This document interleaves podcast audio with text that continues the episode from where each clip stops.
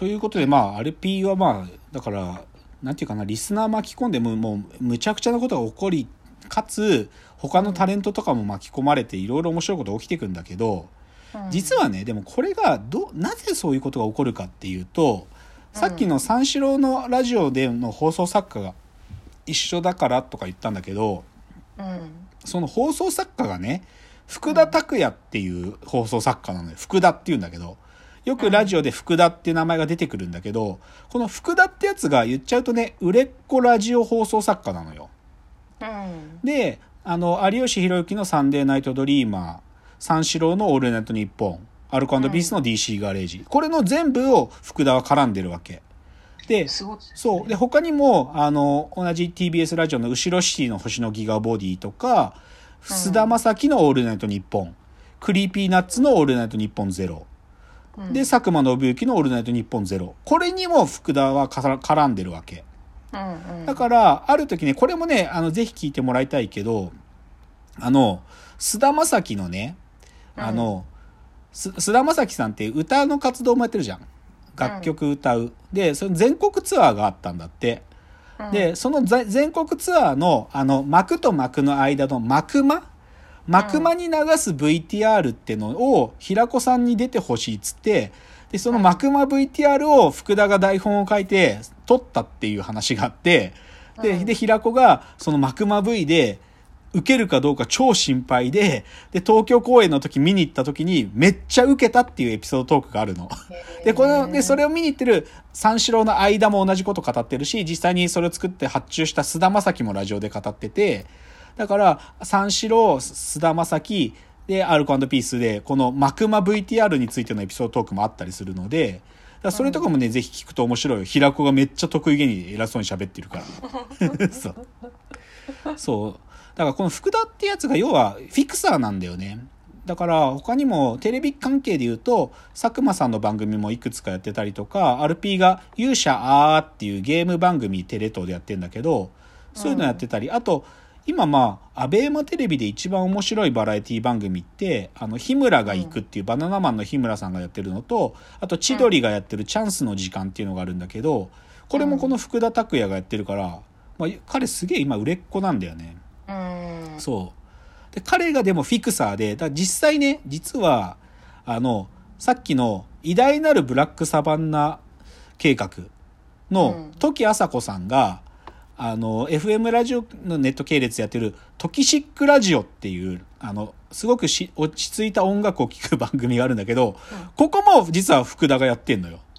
だから、偉大なるサバンナ計画は実は、このフィクサー福田によって、時あさことの和解がなされたんだよね。そうそういうの分かってると、だからね、実はもう、さっき僕が言ったラジオ番組、大概繋がってるから、お互いがお互いのプロレスみたいなのがよくあ起こるのね。ああそう。ね。そうそう。だからそういうのが実は面白くって、だからね、うんうん。ある意味アルピーは、ラジオのカリスマなんだけど、その彼らのラジオのカリスマとしての影響力を広げていく、実は源泉になってるのが、この放送作家福田拓也だっていう、そういう話。えすごい人がいるそなう。でね最後にまとめ的にね、つまりねアルコピースの魅力って何かっていうと、う。ん一言で言うと究極の内弁慶なんだよ。究極の内弁慶。もうねえそうアルコピースねほ外の世界のある意味自分たちのアウェーのテレビ番組とか出てくと全く結果出せないの 自分たちの影響力があるリスナーたちの前とかだと、もう、ふかしにふかしたりとか、もうね、リスナーをか仮想民族扱いしたりとか、もうね、もう究極の内弁慶なのよ。本当に。でね、それのね、なんか僕一番最たる例だなって思って、しかもその内弁慶感を平子がふかして偉そうにするのを酒井が持ち上げたりとか、逆に酒井がディスられ、あ、酒井が平子のことをいじ、いじり倒したりするっていうのも、なんていうかその内弁慶だから、もう何したって OK な状況でやってるわけ。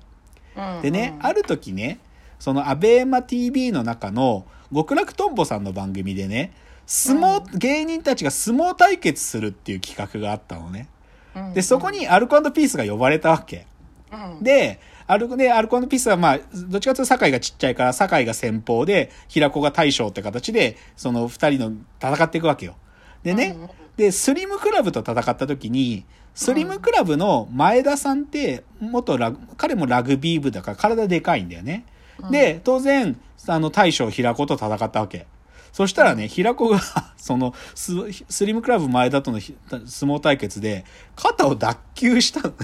わで、それ聞いて、酒井が、がっかりしましたって言ってーえ？ー、なんで？平子さん肩大丈夫ですか？とか言って、でもが,、うん。がっかりしましたっつって、酒井が呆然としてがっかりしたっつうわけ。で、なんか、俺たちの中では最強の男平子。それこそ平子さんが、平子さんはもう、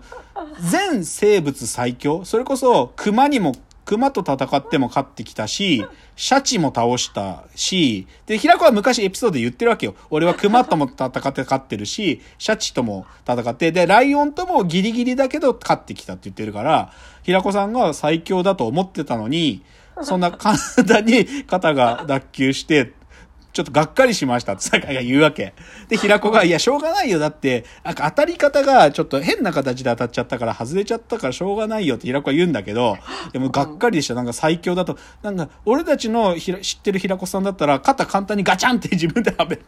はめて、しかも、右手だ回し使えなくても左手だけで勝てるはずなのに、がっかりでしたとか言うわけ。そしたら、で、え、やっぱりでも、なんかそれでね、平子が弁明するわけよ。いや、しょうがなかったんだ。なんかこの、危ないし、肩が外れて、簡単に自分で入れようとすると危ないし、とか言い訳ばっかするわけ。うんで、最後は酒井が煽りでね、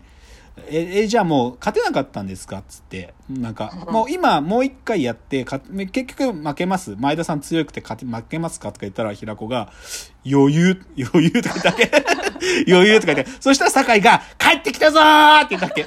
帰ってきたーっつって。ふかしの平子が帰ってきたーっつって。でも、こういうことなの、アルピーって。本当に、本当に内弁慶で、で、で自分たちででもその内弁慶してるのを楽しんでるだけなんだよね。だから、それがね、まあ、ぼまあ、僕もだから熱熱狂的なファンですから、この RP の。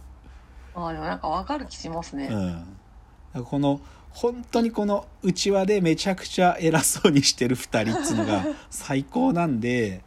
ぜひね、アルコピースの、まあ、今日ご紹介したタイガー YouTube で違法アップロードされてるんで、あの、聞くのいいと思いますよ。はい。はい。というので今日ちょっと長くなっちゃったアルコピースの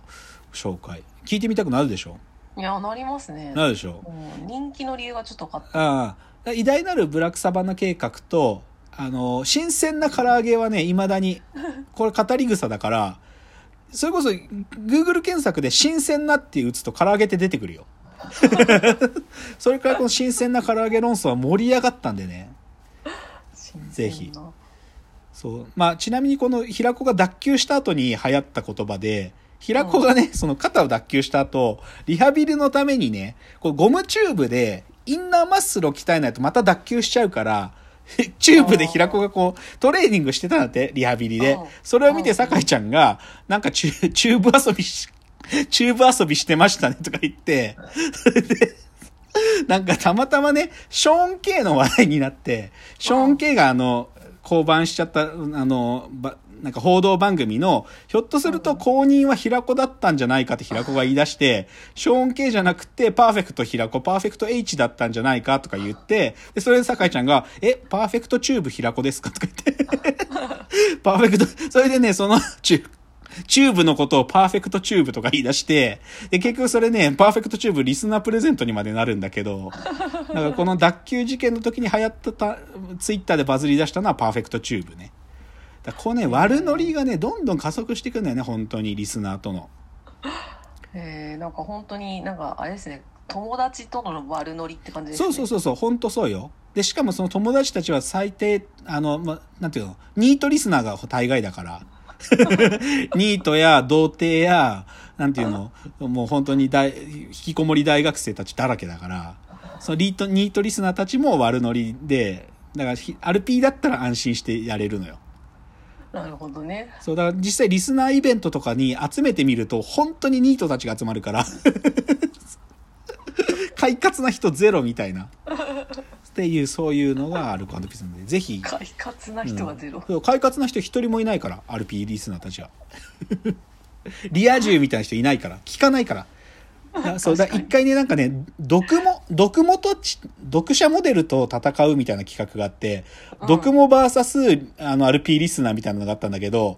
RP リスナーたちが萎萎縮しまくって 読モたちに惨敗するっていうのがあるのよ。そう。だねそれぜひねそうそう確か読モ対決もあったはずだからぜひ聞くのおすすめしたいなと思いますよはいはい、すいません。じゃあ今日ちょっとアルコピース祭りだったんで、エンディングもなくアルコピースの話しまくっちゃったんだけど、本当はあの、箕浦さんから、あの、仙台アシスタントの箕浦さんからお便りがとな、ちょっと長いお便りがあったので、それを紹介したかったなともあるんですけど、ちょっと時間がなくなっちゃったからまた次回で。あと予告しておくと、半沢直樹がいよいよ来週最終回ですからね。ねついに1000倍返しが起こるかもしれないんでね。いや先週すごかったよ。大和田あの香川照之の見た？のしかかり土下座。土下座しろっつって半座の上に香川照之が上からのしかかって土下座させようとするっていうね。のしかかり土下座まで起こったんでいよいよ来週1000倍返しが起こるんでぜひ楽しみですねはい、はいということですいませんえっ、と今日は最初エンディングもなく終わっちゃうんですけどはい。またご意見やご感想などフォームから送ってください。お別れの時間がやってまいりました。わーわー言っております。お時間ですさよなら。さよなら